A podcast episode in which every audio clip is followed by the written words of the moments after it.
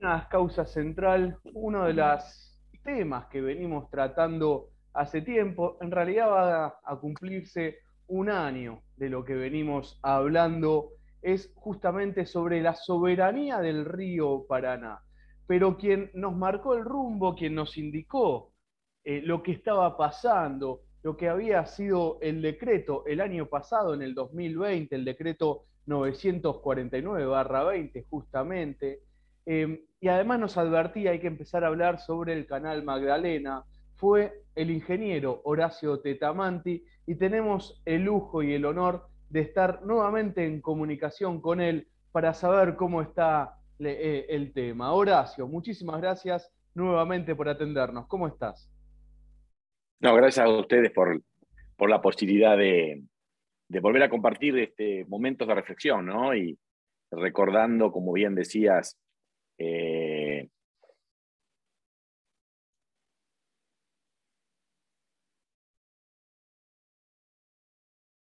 no sé si me escuchás ahí. Ahí te escuchamos perfecto nuevamente, gracias, sí. No sé qué pasó. Bueno, eh, arrancamos de vuelta. Se había cortado, se había quedado como congelado. Este, no, la verdad que primero agradecerte la, nueva invitación y bueno, y recordando que eh, esa eh, humilde entrevista que me habías este, eh, ofrecido hace un año atrás, este, la verdad que en la perspectiva de un año, este, la verdad que impresiona ver la dimensión que tomó, ¿no? Porque hay que recordar que esa fue una, la primera, digamos, reflexión que tomó Estado Público cuando éramos muy pocos lo que habíamos estado preocupados y ocupados en ese 949.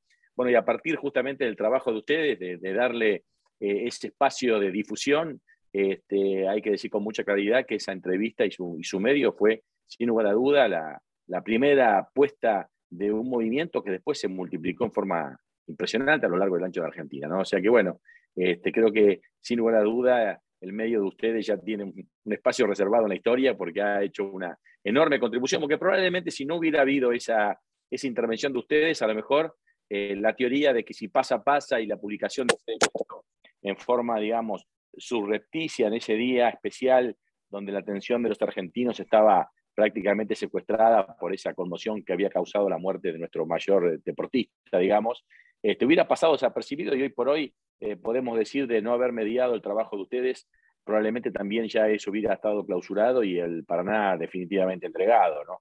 Porque hay que decir con claridad que a partir de esa, eh, de esa entrevista se produjo un movimiento que realmente impresionante, que inclusive llegó a cambiar la historia, y después en la contradicción de una política de transporte que, que quedada a la luz de todos los argentinos porque ustedes justamente tuvieron esa capacidad de iluminarla en ese momento tan oportuno, se empezaron a producir una cantidad de contradicciones, decretos que se fueron superponiendo. Eh, bueno, finalmente se volvió eh, o, se obligó, digamos, a que el gobierno, este, en lo que era una intención de prácticamente pasar al olvido definitivamente y concluir la tarea de Macri de, de borrar de la historia el canal Magdalena, este también afortunadamente volvió a estar presente en la agenda pública y el gobierno no, tuvo más remedio que admitir la necesidad de volverlo a poner en marcha y ponerlo en la agenda, ¿no? Este, agenda que había estado ya determinada por el gobierno de Cristina en el 2015, que pues, por supuesto, fue pasado al ostracismo por la política de, entrega de nuestros ríos que llevó eh, fuertemente el expresidente Macri, ¿no? Y, hoy estamos en una situación ambigua, eh, estamos en una situación de empate técnico, te diría, este, donde claramente se ven y se observan que dentro de esta coalición de gobierno existen todavía, por supuesto, fuertemente anclados este, los mismos intereses que habían este, manejado em, los, los, eh, los, destinos de los ríos argentinos en el gobierno de Macri. Y es más, inclusive muchos actuales funcionarios son los mismos que estuvieron en esa gestión. Y también es cierto que eh, lo poco que se ha hecho en estos dos años eh, o lo más rescatable que se ha hecho, o lo que más se podría señalar de lo que ha hecho el Ministerio de Transporte fue renovar las concesiones de la década del 90 del menemismo, ¿no? por ejemplo, el caso del puerto de Buenos Aires, que no debió haberse hecho de la forma que se hizo, y no conforme con prorrogarlo por dos años, después se agregaron dos años más para efectivamente sacarlo de la, del radar o la posibilidad que, que el gobierno nacional pudiera modificar esa relación de entrega de los puertos este, a las multinacionales y también, por supuesto, las renovaciones de, los, de las concesiones ferroviarias, que también tienen el mismo, el mismo efecto. Consolidar una forma de navegar, una forma de transportar, o te diría un modelo logístico que está prácticamente al servicio de los intereses de las multinacionales, este, inclusive con la paradoja que somos los propios argentinos que subsidiamos el transporte para que estas grandes empresas este, fuguen divisas y exporten rentabilidades al exterior. ¿no? O sea que, bueno, estamos en esta situación ambigua. Eh, yo creo que mm, se relanza un nuevo gobierno, una nueva etapa de este gobierno. Eh, las tensiones internas siguen estando obviamente presentes. Es un gobierno conformado por una visión justicialista por un lado, por una visión neoliberal por otro, y por otras visiones progresistas este, que también en, esa ambigüedad eh, conviven, digamos, y lamentablemente a veces son más, más propensas a ser funcionales a los intereses de estas grandes multinacionales que realmente volcarse en la defensa de los intereses estratégicos del pueblo argentino. Y así estamos en esta puja de, visiones y bueno, y ojalá que eh, podamos lograr que prevalezca este, una visión que de una vez por todas ponga al servicio de los intereses nacionales este, eh, la definición y el significado de los grandes medios de transporte, donde obviamente el agua es uno de los principales, este, por supuesto también el de las vías férreas y tratar de que nuestra voz tenga mayor volumen y que realmente a veces uno con tristeza ve que un par de tapas de Clarín alcanzan para que el presidente eche atrás algunas decisiones importantes como el caso de Vicentín, pero sin embargo, y a partir de lo que ustedes hicieron, de ese esfuerzo de visibilizar ese intento, a mi criterio muy lamentable, de entregar el río Paraná a través del decreto 949, este, em, la verdad que siguen eh, siguen este, em, estando eh, vigentes. ¿no? Eh, bueno, lo, cierto es que, lo cierto es que el canal Magdalena está fuertemente anclado. Creo que si, si este presidente finalmente por ilusiones o por, por, las decisiones termina no llevándolo adelante, me parece que va a tener un resultado del orden del apoyo muy importante, popular, y creo que eso me parece que no, no, no parece razonable que el presidente este, cometa ese error. ¿no? Eh, hoy nos enteramos también por los medios que han nominado al intendente de Escobar como, como a cargo de la responsabilidad de este ente federal que se tiene que ocupar del río Paraná. Eh, nuevamente siguen hablando eh, de la hidrovía. Esto quiero señalar muy, muy claramente, nada tiene que ver eh, esa palabra extraña, hidrovía, es ese mutante este, que ni siquiera es una palabra castellana, con lo que se trata de la concesión, que es la vía troncal de navegación, que nada tiene que ver con la hidrovía, no se llama hidrovía, y ya los argentinos desde mucho tiempo le dimos nombre. Eso se llama Río Paraná y se llama Río de la Plata. Quiero aclarar que eso nada tiene que ver con hidrovía, más allá que el diario Clarín y los medios este, habituales siguen insistiendo en este, remachar la idea del uso de esa palabra, que es la instrucción que han tenido de su mandante, porque la palabra hidrovía tiene esa perversidad, ¿no? De secuestrar el sentido de las cosas, eh, cambiarle su nombre, para que creo que alguien cuando primero vacía de contenido el objeto le es más fácil para ser apropiado que este, yo creo que todos los argentinos, cuando nosotros, entre otras cosas, ustedes dijeron con claridad que acá, no había nada llamado hidrovía, sino que llamaba Río Paraná, creo que también eso ayudó mucho, porque a todo argentino bien nacido que haya tenido al CEO de Macri la, la desgracia de caer en la escuela pública sabe perfectamente qué significa río Paraná y no creo que este, ningún argentino bien nacido pueda acompañar la idea de su entrega. ¿no? Eh, yo creo que esa es un poco la, situación actual. Eh, eh, todos estamos expectantes. Vamos a ver la posición que toma el intendente Yukarkuf, que es el nuevo a cargo de esta, esta cuestión y ojalá que avancemos en una cosa muy clara. Hay que derogar el 949. El 949 ya prácticamente quedó este, en una enorme contradicción este, y hay que hacer como una especie de borrón y cuenta nueva y realmente este, hacernos cargo este, de la idea de que el río Paraná es un instrumento básico para toda la República Argentina. No puede ser pensado el río Paraná en términos de los solo los intereses de los exportadores multinacionales de grano. Este, o solamente Río de la Plata pensado en términos de un puerto de Buenos Aires como una especie de furgón de cola de Montevideo, eh, pensando que es inexorable para los argentinos que eh, nos pensemos como un país prácticamente mediterráneo sin salida al mar. Por eso acá es imprescindible la habilitación de esa soberanía marítima a través del canal Magdalena y poder este, navegar al sur, porque nuestros problemas están en el sur. Al norte del Río de la Plata no hay nada argentino que a nosotros nos interese como intereses nacionales. Nuestros problemas, nuestros recursos y nuestro futuro pasan por el Atlántico Sur, la Antártida y este, la Argentina eh, bicontinental y bioceánica. ¿no? Entonces, este, yo creo que ese es el gran desafío. Y bueno, creo que está, el partido está, se este, está jugando. Si no hubiera sido por el enorme aporte que hicieron ustedes, que debe ser rescatado, como y a pesar de todo, y cuando nos sentimos derrotados, como una iniciativa que se puede calcular como humilde de un grupo de periodistas este, como ustedes desde una universidad pública o, de un grupo de militancia, eh, ha tenido esa capacidad de cambiar eh, la historia. No hay ninguna duda que de no haber sido por su eh, trabajo en esa solitaria denuncia de 949, hoy seguramente esto no lo estaríamos hablando. Estaríamos llorando entre compañeros lo triste que había sido la entrega del río Paraná. Hoy el partido no está ganado, pero tampoco está perdido. Con lo cual que, bueno, hay que seguir militando y tratar de ir eh, construyendo ese volumen político y esa este, eh, conciencia popular que cada vez crezca día a día para hacerle llegar al presidente que eh, somos el pueblo argentino cuando está unido, es mucho más importante que un par de tapas del diario Clarín, digamos, y que este, él debe revisar su política. Y además él lo dijo en sus discursos, ¿no? Cuando equivoca el camino, que nosotros le hagamos señal para que vuelva a la senda. Y está muy claro que el presidente equivocó el camino, eligió el camino de la entrega del río Paraná, y eso debe ser corregido, y él debe, como él dijo, volver a la senda.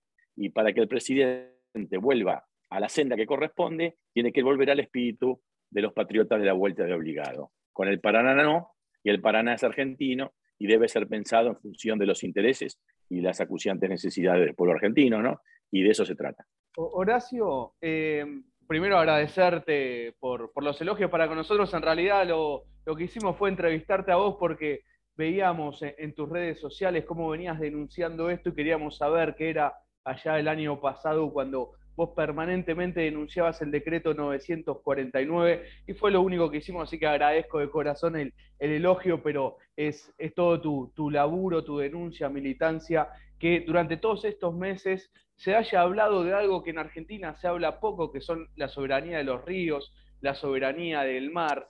Pero antes de, meterme específicamente en el canal Magdalena, quiero volver al decreto 949. Recuerdo que vos señalabas en especial una boya, voy a decir el número, corregime si está mal, creo que era la 239, que vos decías, hay que hablar sobre esta boya ponémonos en contexto, digamos, porque hay que seguir concientizando de qué hablamos con el decreto 949, esa boya que era la navegación hacia Montevideo de todo lo que sale el río Paraná, pero ponerlo en contexto qué era ese decreto 949 y para que se entienda por qué es tan importante derogarlo.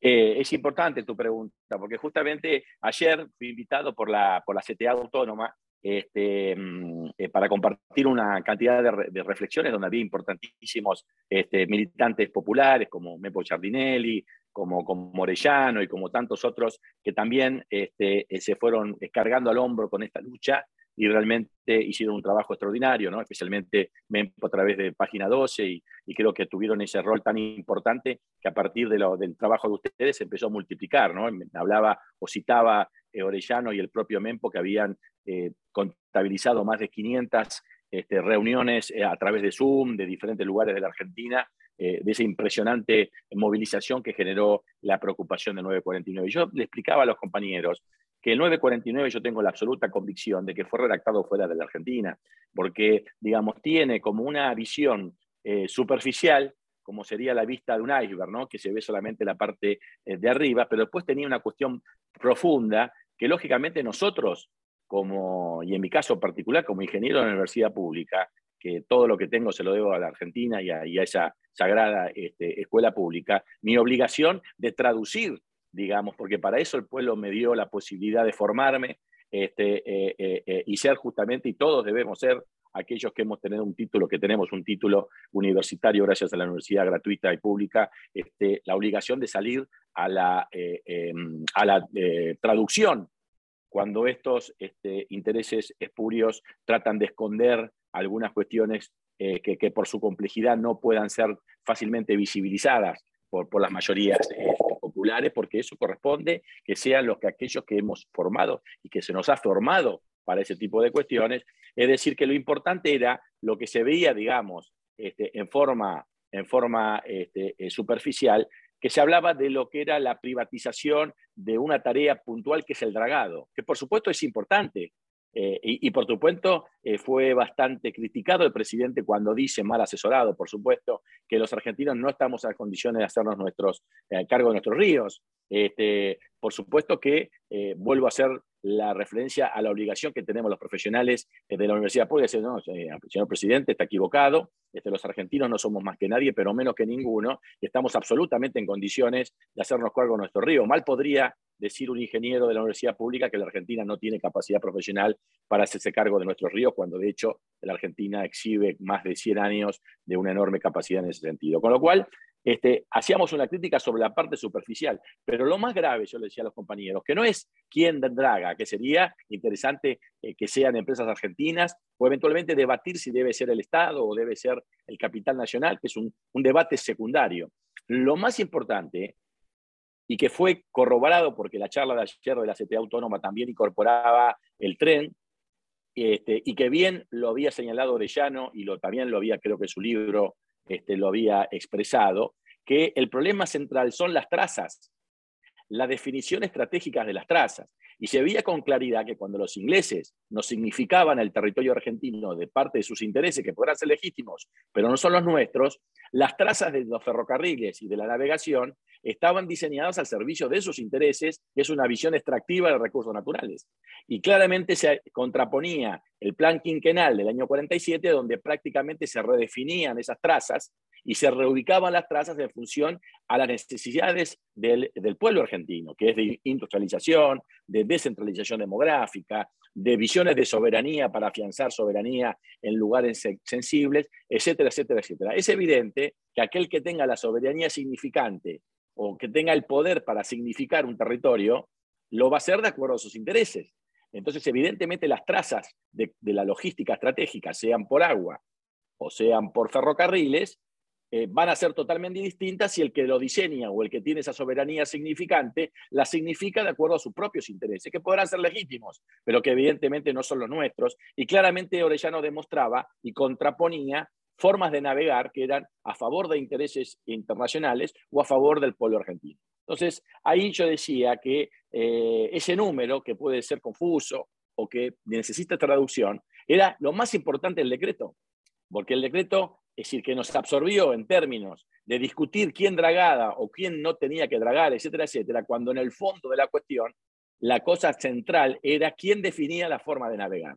O sea que el presidente, sin saberlo, porque estoy convencido que no tiene ningún conocimiento de eso, y que a su vez lamentablemente eligió como asesores representantes de los intereses de estas grandes multinacionales, este, no advirtió que lo importante era el kilómetro 239. ¿Y por qué? Ahora, voy a la respuesta tuya. Porque justamente el 239 es la boya que está frente a Montevideo.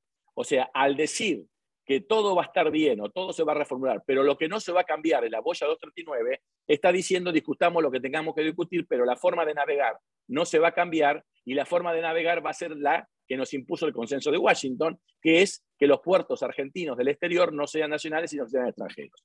Eso es lo gran, la gran denuncia del 239. Este, con lo cual, ahí apareció y tuvo, los obligamos, digamos, a cuando le iluminamos, que yo creo que eso está en el límite de una traición a la patria, que esto era una cosa muy importante, los obligamos a poner en, el, en el, tapete el canal Magdalena, porque justamente el canal Magdalena es la visión nacional de la salida, es decir, una forma de ver la realidad argentina desde los intereses multinacionales es someter a la Argentina a la obligatoriedad de salir a través de puertos extranjeros, que en este caso es Montevideo. Ahora, que por supuesto no son los uruguayos. Está claro que hoy los propios uruguayos están en un plan de lucha porque este actual gobierno que está en el Uruguay ha decidido entregar el puerto de Montevideo a un monopolio extranjero por 60 años.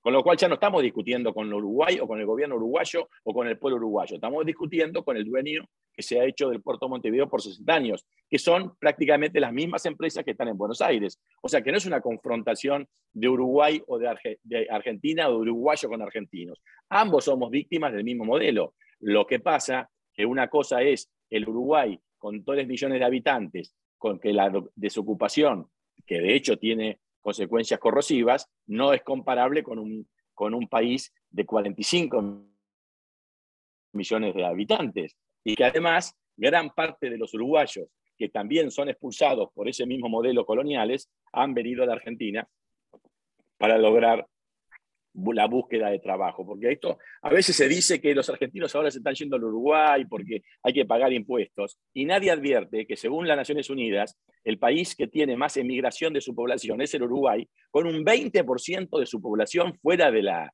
eh, del país. O sea, acá y la Argentina es uno de los más bajos eh, digamos, eh, Uruguay tiene el 20% fuera de su país y la Argentina no suma más del 2%, con lo cual es evidente que aunque salgan las tapas de la nación todos los días una nueva familia que se traslada al Uruguay, no tiene en cuenta que el número es exactamente al revés, con lo cual la problemática no es de un conflicto entre el pueblo argentino y uruguayo. La problemática es el conflicto entre la necesidad de trabajo y empleo de los rioplatenses y la necesidad de estas empresas que necesitan fugar renta para pagar sus, eh, sus eh, compañías, que en, la mayoría de los casos están todas fundidas. Si uno analiza estos grandes pulpos, cuando se analiza fríamente los balances, están fundidas y tienen una, una voracidad de poder cada vez extraer más cantidad de dólares para poder sostener eh, sus, balances. Con lo cual está bien desde el punto de vista de ellos. Lo que pasa es que el costo de esa política para nosotros significa desempleo y falta de trabajo. Entonces, ahí está esa problemática. Entonces, nosotros advertíamos que el presidente, en vez de haber, porque acá hay dos modelos, para que tengamos claros, acá hay dos modelos de transporte. Hay un modelo de transporte diseñado por el Consenso de Washington para hacer de la Argentina una tierra de saqueo de recursos naturales primarizada sin industria o la otra visión es un desarrollo de transporte y de logística al servicio de la industrialización y de los costos de vida y de la potencialidad de las economías regionales. Es evidente que con este modelo de, transporte no hay ninguna viabilidad para ninguna economía regional que esté más allá de mil kilómetros del puerto de Buenos Aires. Con lo cual, esos son los dos grandes modelos en pugna. Y eso es lo que se está, eso es lo que se está definiendo. Eso es más importante que la, que la deuda externa, porque la cuenca del Plata vale 10 veces la deuda externa.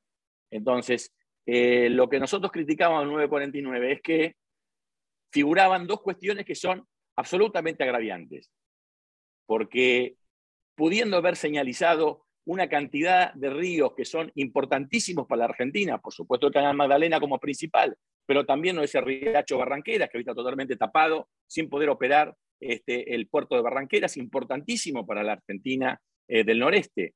Eh, no estaba figurando el acceso al puerto de Santa Fe, no estaba, no estaba este, eh, asegurado el acceso a San Pedro, a San Nicolás, no teníamos asegurados los dragados para los puertos públicos, pero sin embargo el 949 le garantizaba el dragado a dos puertos, que curiosamente ninguno en argentino, que es el puerto de Montevideo a través de la boya del 39 y el puerto Nueva Palmira a través de decir que también se iba a dragar el Paraná Bravo, que es un, que es un río interior argentino, pero que prácticamente no tiene uso logístico o significado logístico para los argentinos. Lo que es, sí es importante, el Paraná Bravo es para el puerto Nueva Palmira. Si no existiera el, puerto, el río Paraná Bravo, no podría existir Nueva Palmira, y por lo tanto pertenece al río Uruguay y que nunca tuvo ninguna aspiración de eh, pertenecer al río Paraná, porque no tiene vinculación ni geográfica ni histórica, a través del Tratado de Hidrovía de Menem, empezó a ser el puerto central de la cuenca del Plata. curioso,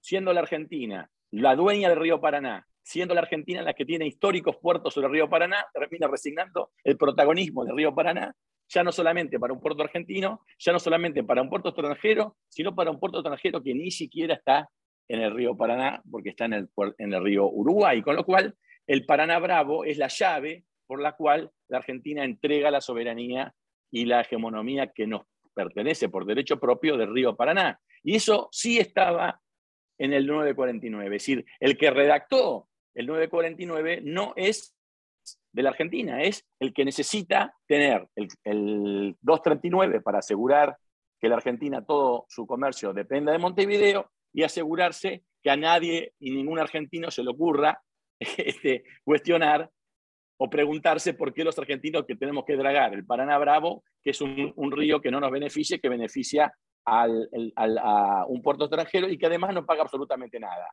Que encima no paga absolutamente nada. Con lo cual, realmente es un caso único en el mundo que un país subsidie a otros puertos o inclusive algo peor, subsidie los fletes de las mercaderías que terminan compitiendo con nuestra propia mercadería, porque lo cierto es que la soja argentina en el mercado internacional compite con la soja paraguaya o con la soja brasileña. Eso no quiere decir que tengamos un problema con los hermanos brasileños o paraguayos.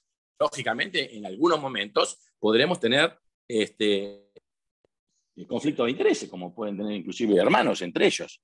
Este, y lo cierto es que nosotros, este, al reivindicar la eh, soberanía sobre el río Paraná, no hacemos otra cosa que cumplir un mandato constitucional de defender un, río que nos pertenece por derecho propio. Nosotros no lo queremos apropiar ni del río Negro uruguayo, ni, ni negar la binacionalidad del río Uruguay, ni nada por el estilo, pero con mucha claridad, los que murieron y mataron por defender el río Paraná han sido argentinos. Con lo cual, me parece que estamos reivindicando un derecho que es absolutamente propio. Con lo cual, el 949 es una pieza realmente muy cuestionable. Y si lo combinás, que, sol, que fue publicado el día que murió Maradona, parecería muy poco difícil que haya coincidido por un tema histórico. Es decir, este, es evidente que a mí nadie me saca de la cabeza y no puedo, digamos, este, ignorar o tener la sospecha de que haya sido una maniobra para pasar por si pasa. O sea, yo soy muy cuestiono, cuestiono seriamente a las tres firmas e interpelo, y hoy ya terminó la pausa que nos permitió la prudencia y la lealtad este, de que tuvimos que mantener hasta el día 14, porque tampoco se trata de que por despecho este, terminar siendo funcional al adversario y en los casos al enemigo, este, pero ya terminó esto, es decir, claramente que el presidente Fernández, en aquel momento el jefe de gabinete Cafiero y el fallecido Meoni pusieron el gancho en un eh, decreto que claramente, si se analiza en forma profunda, se determina con mucha claridad de que es un decreto absolutamente contrario a los intereses nacionales y no solamente contrario a los intereses nacionales, sino contrario a la plataforma y al pensar de las mayorías que pusimos este gobierno en el cargo que tiene hoy. Con lo cual, eso es, quiero señalar, que esta es la parte sumergida del 949, que no es quién o cómo draga, porque cuando el presidente nos subestima, cuando dice, no, acá se ha exagerado, esto no tiene nada que ver, estamos hablando quién corre el barro del lugar creo que el presidente subestima o desconoce la historia, porque no es correr el, barro del lugar, es determinar por dónde se navega.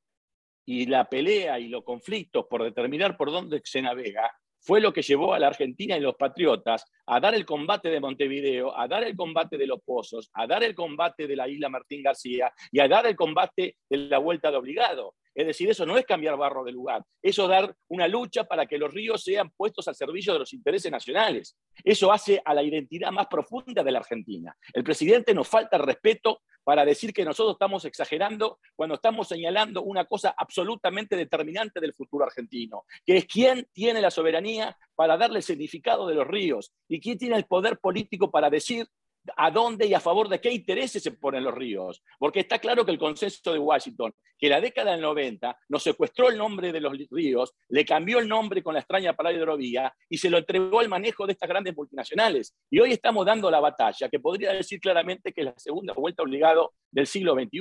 O sea que no estamos discutiendo quién corre el barrito del lugar de un lado para el otro, como el presidente nos faltó el respeto cuando subestimó esta pelea que estamos dando porque quiero darle el beneficio de la duda y decir que es porque el presidente absolutamente desconoce este, lo que firmó y que desconoce la historia argentina y que no tiene conocimiento del transporte logístico que lo debería tener.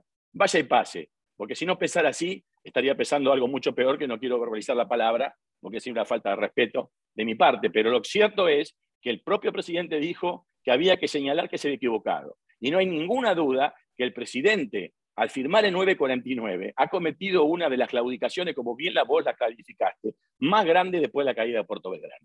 O sea que esperemos que cumpla su palabra, que revise su decisión y que finalmente esta gestión que se abre ahora con el intente de Escobar, que adolece de muchas este, em, problemáticas normativas, porque hay que decir que después del 949 se sucedieron una cantidad de resoluciones que salían dos o tres por semana, este, que son prácticamente un mamarracho. Hoy el marco jurídico por la cual se maneja el río Paraná, hay que decir mucha claridad, es un mamarracho jurídico.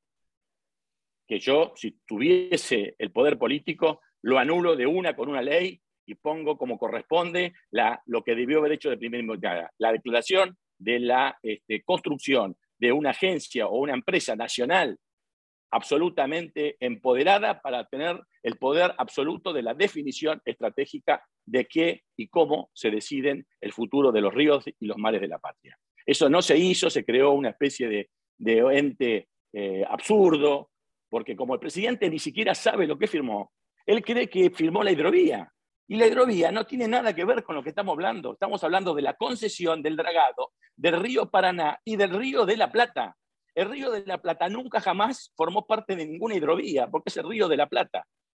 Y por el río de la Plata pasan los intereses no solamente de las siete provincias, que también se equivoca el presidente, porque como no sabe o se olvidó la geografía que aprendió en su escuela pública, Misiones pertenece al Alto Paraná y el Alto Paraná es un río binacional. El Alto Paraná nunca formó parte de ninguna hidrovía y nunca fue concesionada. O sea, el razonamiento por el cual cree que tiene que estar Misiones y no Tierra del Fuego es absolutamente arbitrario y señala que tiene un desconocimiento absoluto del tema. Porque la verdad, Córdoba, que no está en esa supuesta empresa de hidrovía que formaron, no sé cómo se llama, que además no tiene nada que ver con la hidrovía, está más cercana del Paraná y de la concesión del Paraná que Misiones. Con lo cual no se entiende por qué está Misiones y no está este, em, eh, Córdoba. O sea que si fue un concepto geográfico está equivocado. Pero además hay un concepto estratégico. Tierra del Fuego depende mucho más, su economía depende mucho más del Río de la Plata que la propia economía de Misiones. La Misiones podría vivir perfectamente sin el Río de la Plata porque comerciaría por, por tierra con el Brasil, por ejemplo. Pero Tierra del Fuego en este ordenamiento no podría sobrevivir porque si no llegan todos los insumos de su industria a través del puerto de Buenos Aires, o si no llegan a través, digamos, del puerto de Buenos Aires, todo lo que significa su comercio exterior, no podría sobrevivir. Con lo cual, que el futuro del Río de la Plata, por lo cual depende fundamentalmente el futuro, de, digo Tierra del Fuego, por decir Santa Cruz, por decir Chubut, va a estar en manos de siete provincias y no de las propias. La verdad que es un disparate, un bochorno, es un mamarracho. Lo que ha hecho el presidente es un mamarracho absoluto y solamente está, vos fijate que ahora mantiene el concepto de, la, de, la, de, la, de lo que nos impuso el consenso de Washington, que es la Argentina fragmentada. La Argentina no es un pedazo para nada, otro pedazo de Río de la Plata. Son pedazos para los intereses de las multinacionales pero no para la Argentina. Con lo cual, lo que ha hecho el presidente al firmar 949 es ratificar el concepto de fragmentación, de poder divorciar la Argentina eh, fluvial de la marítima, de tal forma que una cosa fragmentada es mucho más fácil de ser apropiada por parte que el todo. Entonces, la estrategia de apropiación de un conjunto de intereses ajenos a los nacionales que quieren apropiarse de determinadas resortes estratégicos de la Argentina, la primera etapa es cambiar el nombre, que es la colonización cultural. Después la colonización normativa, fragmentar. Y una vez que está fragmentado sin nombre, es mucho más fácil de ser apropiado. Entonces nosotros tenemos que integrar el concepto. Si los, intereses adversos nos han hecho una fragmentación, tenemos que reintegrar una Argentina, tenemos que pensarnos como nación, no como partes. Entonces, tenemos que pensar que la Argentina no es el río Paraná, por un lado, al servicio de los agroexportadores, no es el río de la Plata solo al servicio de los monopolios de transporte marítimo, o no es solamente el Atlántico Sur al servicio de la visión geopolítica del Reino Unido. La Argentina fluvial, la Argentina Río de la Plata y el Atlántico Sur es una sola y necesita ser visualizada como un todo. Y en forma infraestructural tiene que estar reforzada las infraestructuras estratégicas para solidificar la idea de la Argentina toda, de la nación argentina. Por eso entre el presidente cuando tuvo que elegir entre el canal Magdalena y la Patria o el canal Punta Indio y el 239, el servicio de los monopolios, lamentablemente, por mal asesoramiento, quiero pensar, eligió privilegiar los intereses de los grandes monopolios. Y eso es el decreto 949, es una rendición, es una entrega, y por lo tanto debe ser derogado. Eh, Horacio, muy claro todo esto que nos estás contando. Recuerdo, estamos conversando con el ingeniero Horacio Tetamanti sobre eh, lo que fue el decreto 949. Además, aprovechamos, estamos tiempo, así que creo que querías buscar el, auricular que se te cayó, Horacio. Acá lo tengo, sí. Ah, ah, lo voy a cambiar. Eh, pero además de algo que es importante, que el debate que se va dando a partir de, diciembre justamente del año pasado, o que, fue tomando eh, conocimiento público, tanto lo que es el decreto 949, esto tan importante que señalás, la Argentina fragmentada. Recuerdo cuando vos señalabas que para, para salir del río Paraná hay que ir a Montevideo, después retomar, digamos, si uno quiere ir, por ejemplo, a Tierra del Fuego, pedir el, buque Irizar es un claro ejemplo. Si quiere hacer su campaña antártica, tiene que eh, salir a través de Montevideo, algo completamente absurdo. Pero durante este año y a pesar de, todos los también estos malos entendidos que, o, inclusive hasta comentarios bastante desagradables por parte de algunos funcionarios, alguno ha dicho también eh, que, nadie hablaba del río, de la soberanía del río Paraná, era un tema que no le importaba a nadie, ¿no? Hay, hay un desconocimiento del pueblo argentino importante porque hay varios eh, compañeros, compañeras, militantes y sectores del pueblo que este tema lo, debaten, la, cuestión de la soberanía, pero se fue poniendo en debate. Y en un momento a lo que es la empresa esta que hace, que hacía eh, solamente eh, el dragado de, los ríos, bueno, en un momento se, le finalizó el, justamente la concesión, el Estado hizo parte de alguna manera de, de, tomar eh, el, ejercicio de, hacer algo que ya tenía que hacer el Estado, que era hacer el dragado, y también se habló del canal Magdalena. Se dijo, bueno, vamos a hacer el canal Magdalena. Pero en un momento se habló, y en un momento, Horacio, vos también lo mencionaste, hubo silencio de radio, también hubo sectores que dijimos, bueno, ok, se vienen las elecciones, hacemos, hacemos un impasse, hacemos un poco de silencio, para usar también una palabra castellana, hacemos un poco de silencio, pero las elecciones ya pasaron volvamos a hablar de la cuestión. ¿En qué situación está el Canal Magdalena y en qué ya el decreto 949 nos contaste? Pero ahora, Canal Magdalena, ¿en qué situación está? Y ahora la empresa que hace el dragado, ¿en qué situación está? Ya, eh, hay que decir con mucha claridad que hoy por hoy, después de más de dos años o dos años casi de gobierno, estamos exactamente igual que en la época de Macri, sin nada ha cambiado. Las concesiones fueron renovadas, los que dragaban siguen dragando, los que se ocupaban de las boyas se siguen eh, eh, ocupando los mismos, las mismas empresas inclusive. Había una empresa que inclusive estaba acusada o se había confesado coimera y sigue estando funcionando, realmente un hecho absolutamente inexplicable en cualquier lugar normal del mundo. Una empresa que se confiesa coimera queda absolutamente con tarjeta roja, eso es una cosa increíble, solamente pasa en la Argentina. Este, y además eh, de coimera, eh, no falta respeto, porque decir que pagó una coima a la presidenta de la República de 600 mil dólares para renovar un contrato de miles de millones de dólares, yo diría que no, no la debió haber acusado de coimera a Cristina, sino de otra cosa. Y mirá que a Cristina la, ocuparon, la culparon de cualquier cosa, pero nunca de poco inteligente, porque de coimear, este, cosa que nunca ha hecho en su vida, por supuesto, este, eh, eh, no, lo, va a hacer por 600 lucas. La verdad que era una cosa mamarracho de unos forajidos que nunca debieron haber continuado haciendo la tarea esta, es inconcebible. O sea que esto sigue todo igual, pero lo importante es el Magdalena.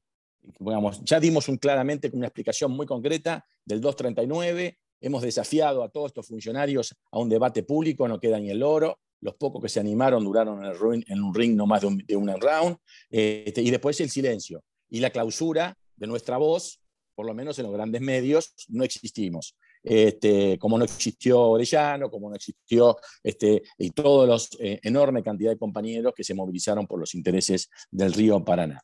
Lo cierto es que apenas este, los obligamos, porque hay que tener claro, eh, no es que apareció el Magdalena porque ellos lo encontraron. No, digamos, esto es importante que a pesar de todo y contra todo, la movilización popular y seguimos resistiendo y seguimos insistiendo. Y los obligamos a salir de la cueva porque también hay cierto, esos, esos funcionarios que hay que decir que es Herrera, el actual ministro de Transporte, que muy enojado este, decía, ¿por qué si esto nunca salió? En realidad lo que estaba señalando es una frustración porque los pescamos infraganti. Ustedes le, perdieron la luz cuando estaban escondiendo, en, de un cuarto, este, haciendo eh, fechorías.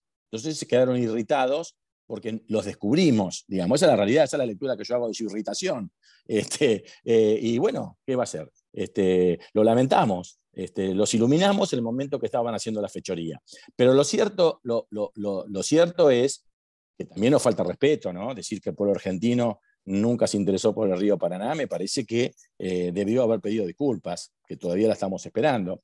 Pero además, el hecho de haberlos obligado a salir con el, eh, Magdalena, pusieron en, en, marcha, no creo que esto fue sencillo, una maquinaria publicitaria con todos sus grandes este, portaaviones, Diario La Nación, Clarín, eh, Infobae, eh, primero resucitando todos los ataques históricos que todos los que fuimos militantes en su momento este, nos hicieron cuando fuimos funcionarios. Este, em, y por otro lado, eh, bombardear con una cantidad de mentiras, que era más caro, que era inoportuno, que había piedras, que era un disparate, que era una cosa. Es decir, y nosotros con un trabajo militante y nos pusimos el traje de ingenieros, demostramos uno por uno la falsedad y las mentiras con la cual habían justificado el cajoneo del Canal Magdalena. A tal punto que lo obligamos inclusive, que quisieron hacer la chanchada de este, eh, meter en el tema, eh, vos sabés que la Argentina está colonizada en varios planos, y uno es el tema de, estos, este, de, esto, de este ecofascismo, ¿no? que nos metieron esta idea de la ecología pensada desde el punto de vista de esos grandes ONG que en definitiva lo que lo quieren hacer es clausurar el camino del desarrollo y a través de la falsa idea del verde este, eh, nos imponen limitaciones para no poder avanzar. Y una de las limitaciones era que realmente el Magdalena no tenía el impacto ambiental cuando era falso. Porque si, eh, si algo o alguien tiene formación ecologista, somos los argentinos, porque el primero ecologista fue el general Perón, porque el primero que habló de ecología en el mundo fue el general Perón. O sea, los argentinos nos lo va a venir a enseñar las ONG estas coloniales o colonialistas, que es cómo debemos cuidar el territorio argentino. El territorio argentino no lo va a cuidar Greenpeace. El territorio argentino lo vamos a cuidar los argentinos de acuerdo a la forma que definamos los argentinos en el ejercicio de nuestra soberanía. Y si tenemos que ensuciar el patio trasero para levantar una fábrica, lo ensuciaremos. Y si no estamos dispuestos a ensuciar, no lo ensuciaremos. Y seremos nosotros quien decide cómo y de qué forma planificamos nuestro territorio, porque somos soberanos en ese sentido. O sea, a los argentinos nadie nos va a decir cómo eh, se debe pensar la ecología de un país, porque cuando no tenemos como eh, uno de los principales dirigentes aquellas personas que claramente están en los discursos firmados y grabados, que fue el primer ecologista del mundo. Con lo cual, eh, le dimos la batalla diciendo esto es falso. Inclusive los obligamos a hacer la, audiencia pública. Nos cantaron falta en vídeo con la audiencia pública, creyendo que íbamos a estar en incapacidad de afrontarla. Dijimos, armen la audiencia pública. Y fue la primera audiencia pública en 25 años que se hace por un dragado de la vía troncal de navegación. Se estuvo dragando 25 años y nunca antes se cumplió con ninguna normativa ambiental.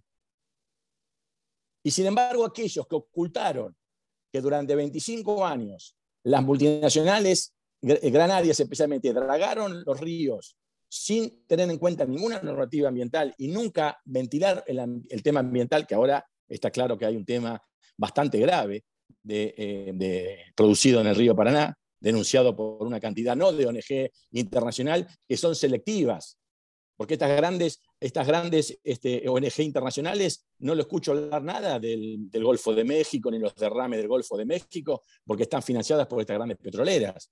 Pero sí, este, o nunca dijeron nada del río Paraná porque cuando estaba al servicio de las grandes exportadoras no pasaba nada, pero cuando solamente quisimos hacer un canal soberano al servicio de los internacionales, ahí aparecieron diciendo que ahí se atacaba la, para que se vea claramente esta doble vara de estas ONG que también son instrumentos de sometimiento y coloniales. Entonces, le dimos la batalla y fuimos a la audiencia pública. Y la verdad que la audiencia pública fue extraordinaria.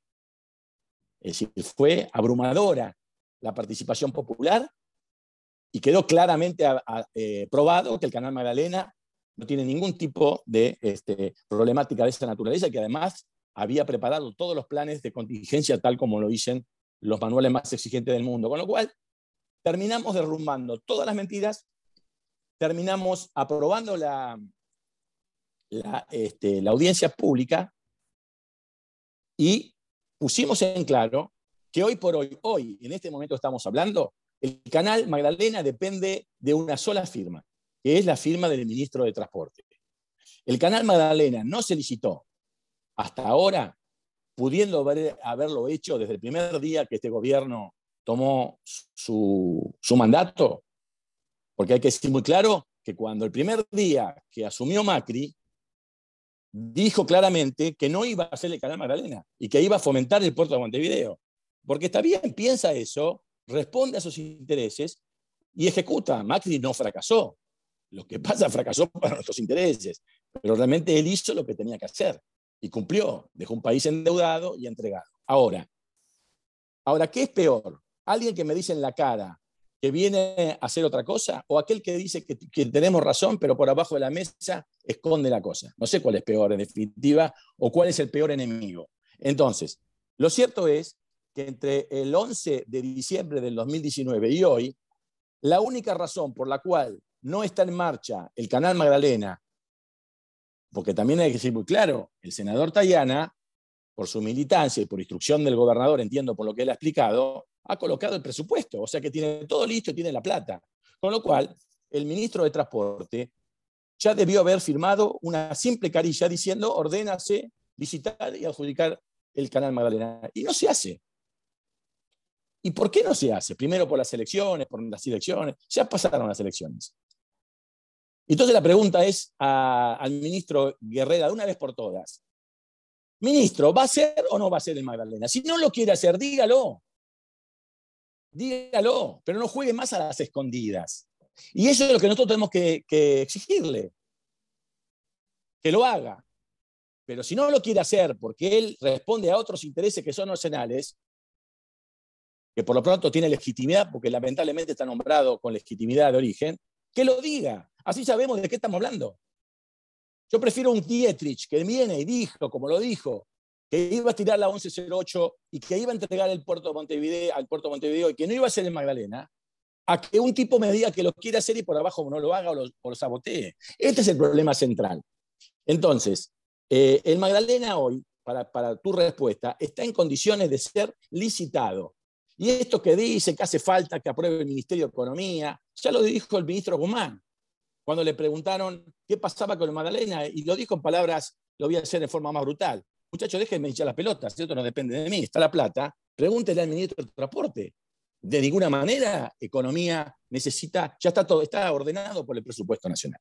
Entonces, este, está muy claro, el canal Magdalena no se hace porque el ministro de Transporte Guerrera no está dispuesto a hacerlo.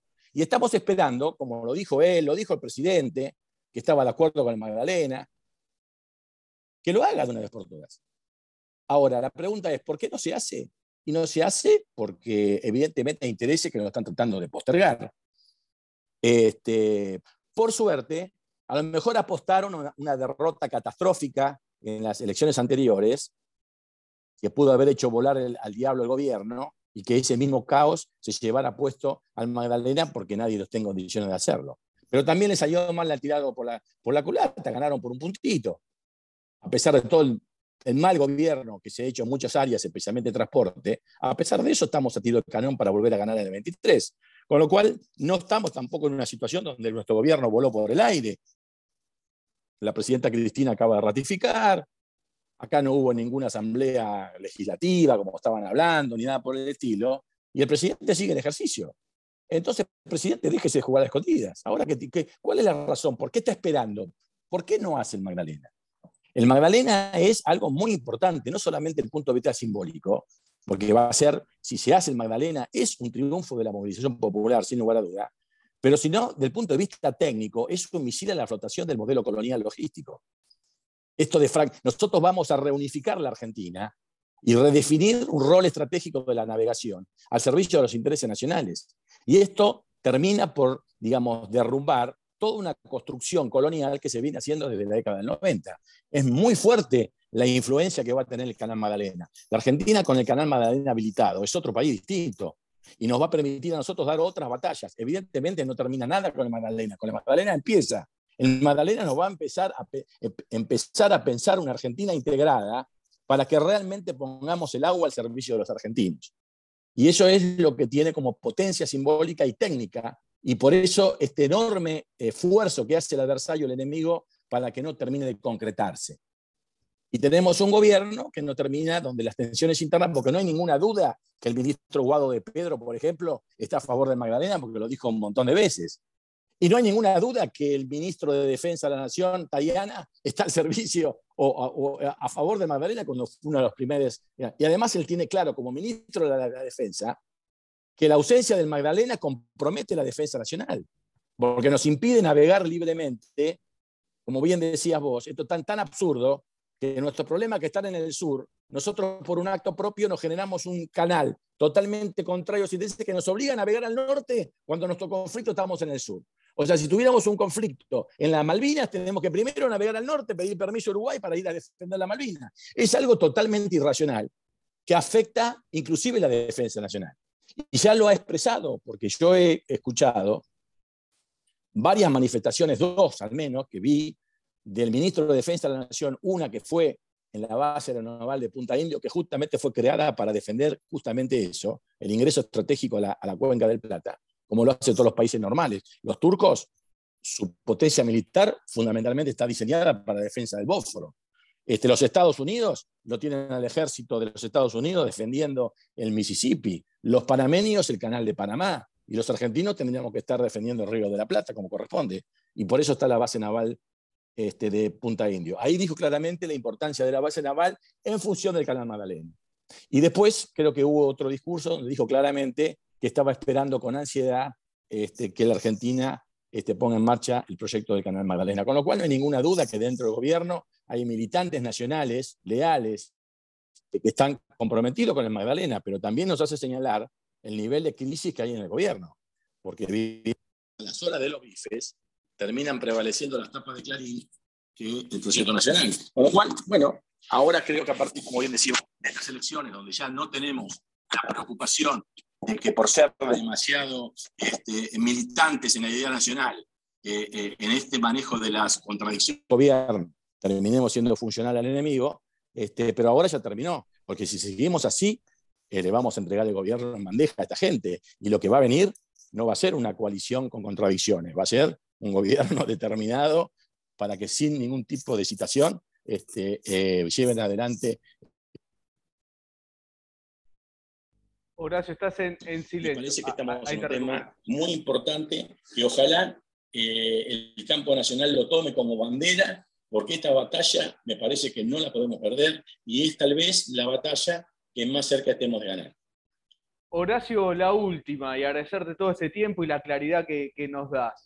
Lo último que, te consulto, recuerdo estamos conversando con el ingeniero Horacio Tetamanti. ¿Me escuchás bien, Horacio? O te veo que estás ahí acomodando, no sé si me escucha. Horacio está ahí acomodando. Eh, ahí te escucho perfecto, te había perdido. Horacio, lo último, y agradecerte todo este tiempo. Em, ¿Nos aclarás cómo está la situación del canal Magdalena, el decreto 949, la boya 239, que en realidad ese, ese es lo que tenemos que discutir?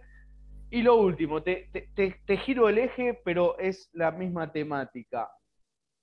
Cuando hablamos de todo esto, también hablamos, recuerdo una vez en una entrevista que le hacían a Perón, creo que se la hizo eh, Pino Solana, que Perón decía, en Argentina estaba todo por hacerse, ¿no? Estaba todo por hacerse y nosotros empezamos a hacer.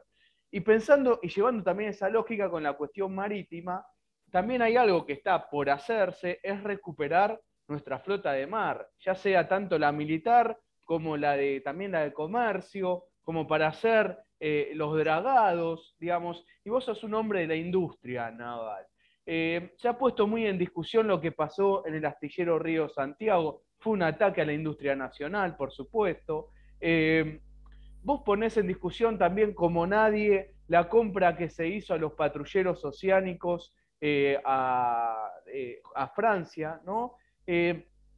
Pero lo último, una reflexión de tenemos que empezar a construir porque además necesitamos dar laburo al pueblo argentino. Y el Estado lo podría hacer claramente, tanto en el sector privado como en el estatal, para, porque necesitamos tanto, fabricar tanto para el mar, que, se necesita ya. Mañana empezar a, comprar industria nacional a, nivel del mar. ¿Estamos en capacidad de, empezar a, una construcción importante, eh, tanto estatal como privada, para lo que se necesita del país y, y qué se necesita también? Breve, alguna aclaración sobre esta, esta cuestión. No sé si se entendió la pregunta, pero me quiero meter sobre la industria naval. Está perfecta tu pregunta y es interesante porque, digamos, lo que nosotros no debemos pensar o no caer en la trampa, y que algunos compañeros caen, de pensar la industria naval en sí misma como un todo y como una unidad eh, e independiente del resto. Yo siempre le digo a los compañeros que acá lo importante no es la fragmentación de las partes, sino pensar lo que yo denomino el complejo marítimo y fluvial argentino. El complejo marítimo fluvial argentino, la primera definición, que es un complejo absolutamente estratégico.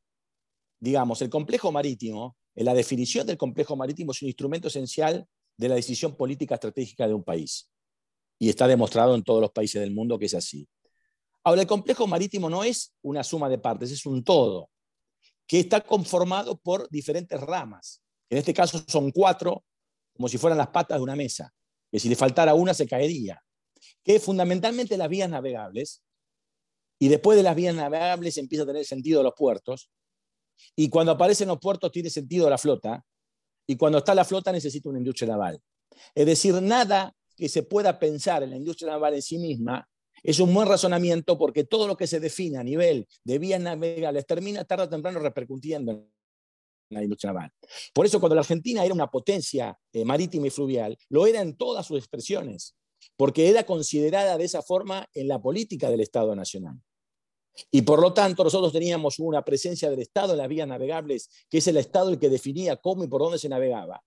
Era el Estado el que desarrollaba y mantenía los puertos en función de la planificación estratégica.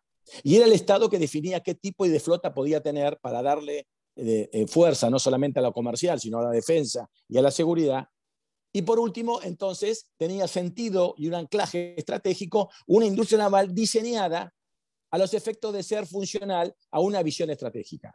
Por eso, cuando en la década de los 90 nos destruyeron la visión estratégica del Estado y nos expulsaron del agua, porque justamente para ser apropiado el río Paraná, para ser apropiado el río de la Plata y para ser apropiado el Atlántico Sur, lo primero que tenían que hacer es expulsar a los argentinos que ocupaban ese espacio. Es decir, para ocupar las Islas Malvinas, lo primero que tuvieron que hacer es sacar la población de las Islas Malvinas para después ser ocupar. Y esto es lo mismo que hicieron con el agua, nos expulsaron del agua. Y una vez que nos expulsaron, nos fragmentaron. Y una vez que nos fragmentaron y nos cambiaron el nombre del río Paraná, se lo apropiaron.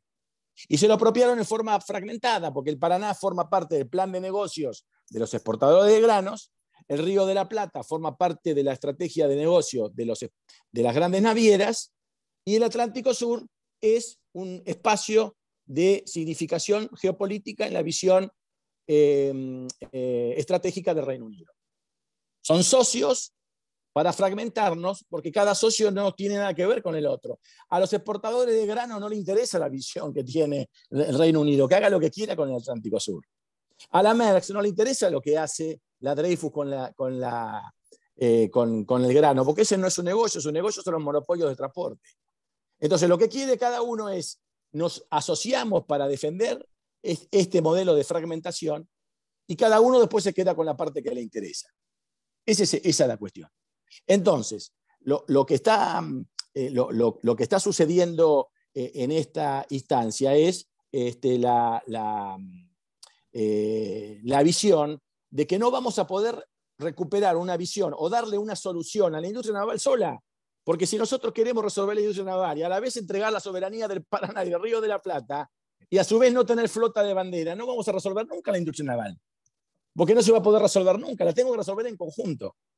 Entonces, ese viene el concepto de complejo marítimo, donde el Estado tiene que volver a reapropiarse de ese, de ese, de ese eh, pensamiento. Con lo cual, el decreto 949 es una decisión política muy profunda. Es, señores, acá no vamos a revisar nada. Vamos a discutir de cosas chiquitas, si podemos aumentar las jubilaciones, si podemos dar algún plan social más y repartir algunos kilos más de, harina. Porque el otro es demasiado cruel, nosotros vamos a hacer un poco. Pero no hay una discusión de fondo. Y la discusión de fondo hay que darla de los modelos de sometimiento. Y nosotros estamos sometidos por un modelo monetario, por un modelo logístico y por un modelo energético. Entonces tenemos que volver a analizar qué pasa con la energía argentina, qué pasa con la logística argentina y qué pasa con estos famosos temas de la deuda y de la inflación y de este famoso dólar. Hay que darle una, una respuesta porque yo que soy el hombre de la producción, sabemos que la producción tiene tres grandes patas. El monetarismo financiero para financiar la producción, la energía para mover las máquinas y la logística para poder traer los recursos y exportar los productos. Con lo cual, digamos, no hay ningún modelo productivo que no pueda ser factible en la medida que no tenga controlado un modelo energético, logístico y monetario que haga que la producción sea factible. Porque lo demás lo tenemos. Tenemos una población trabajadora y capacitada, todavía, afortunadamente, a pesar de todos los ataques que hicieron, y además tenemos un territorio rico en recursos naturales y una población creativa. Pero si no tenemos energía, o no tenemos logística, o no tenemos este, un financiamiento acorde a una producción, no va a ser posible ningún tipo de modelo productivo industrialista. Con lo cual, está muy claro que la industria naval, lo que sí está claro es que no nos destruyeron. Porque la industria naval no es una grada, no es una máquina grúa. La, industria naval somos nosotros, somos los navales, los que nos criamos en el taller. Y todavía estamos vivos, todavía estamos resistiendo y todavía estamos insistiendo. Con lo cual, cada uno de nosotros somos un astillero en potencia. Yo soy un astillero en potencia, porque tengo la capacidad de convertir un baldío en un astillero. Y, así un montón de colegas, un montón de obreros navales y un montón de técnicos navales que todavía insistimos y resistimos, estamos en condiciones, y yo le quiero avisar a todo el mundo, que no nos subestimen, no somos más que nadie, pero no somos menos que ninguno. Y yo tengo la suerte y el privilegio de trabajar en todo el mundo, de haber trabajado en todo el mundo, de haber estudiado en muchos lugares del mundo, con lo cual tengo una clara concepción de lo que somos.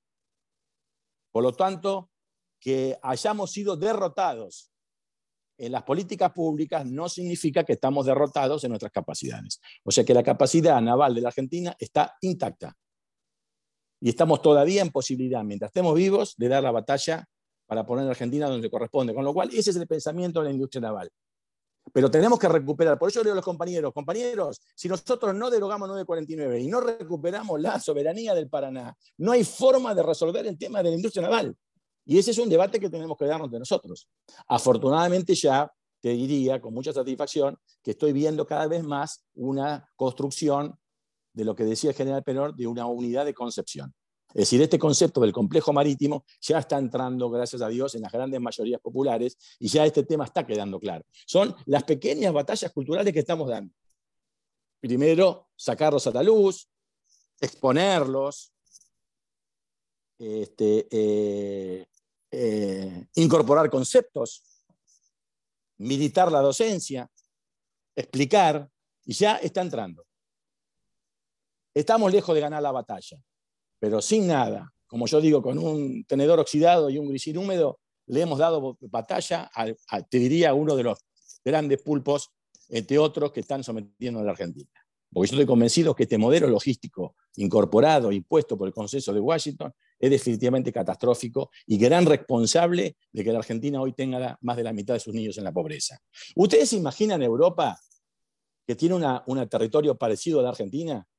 Toda Europa es similar a la Argentina, sin el Mediterráneo y sin sus ríos interiores.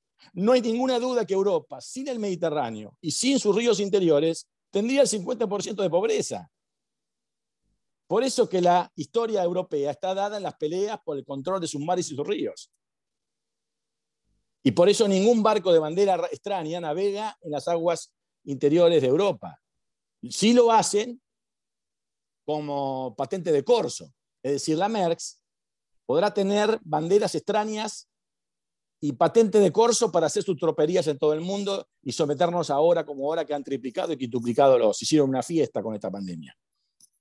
Pero hay que preguntar si la Merckx dinamarquesa tiene un barco de bandera de Mauritania navegando por los ríos interiores europeos. Seguramente que no. Ahora pretende que nosotros sí dejemos navegar con la bandera de Mauritania acá en la Argentina. Y nosotros queremos que tener el mismo derecho que esos, o el mismo derecho que los Estados Unidos con la Jones Act, que no hay ningún barco que no sea construido en Estados Unidos, con bandera de Estados Unidos y tripulado por eh, norteamericanos, que tenga la potestad de hacer el cabotaje y navegar por las aguas y los mares de interior de los Estados Unidos. Queremos eso, como tiene todo el país, como tiene Rusia, como tiene China, como tiene Europa, como tiene México, como tiene Estados Unidos, como tiene el propio Brasil, en fin, como tienen los países normales del mundo. Nadie entrega como Argentina sus recursos estratégicos. Con lo cual me parece a mí que esta concepción está ingresando. Por eso la tristeza que nos dio cuando leí ese 949 es que seguimos hablando de transformación, pero los que a la hora de poner el gancho lo siguen poniendo, ratificando el mismo modelo que hizo de uno de los países más ricos del mundo una situación tan miserable como la estamos ahora. Horacio, eh, muchísimas gracias por todo este rato, por ser tan, tan esclarecedor. También eh, nos, tu, tu, sentimiento, pasión por, por este tema eh, nos lleva a tomar la bandera claramente. nos seguís marcando el rumbo, así que agradecerte y seguiremos atentos a lo que pase. Este año se ha estado en, en discusión todos estos temas. Bueno, el año que viene ya tiene que ser la construcción de, del canal Magdalena, ya tiene que también empezar a hacer eh, un, planeamiento de, la Argentina marítima, pero ya desde los fierros y esperemos que, así lo, logremos, pero lo hacemos con, compañeros como vos, con Horacio Tetamanti, eh, mencionabas a Luciano Orellano, otro de los grandes compañeros que nos ha enseñado mucho, bueno, son los que nos marcan el camino, así que Horacio, muchísimas gracias por todo, por todo este rato para, para poder saber qué está pasando. Muchísimas gracias. gracias a ustedes y eh, no hemos ganado la batalla, pero estamos mucho más cerca y esta creo que es la que tenemos más cerca de, dar, eh, de llegar a una victoria. El ingeniero Horacio Tetamanti pasó por Malvinas Causa Central.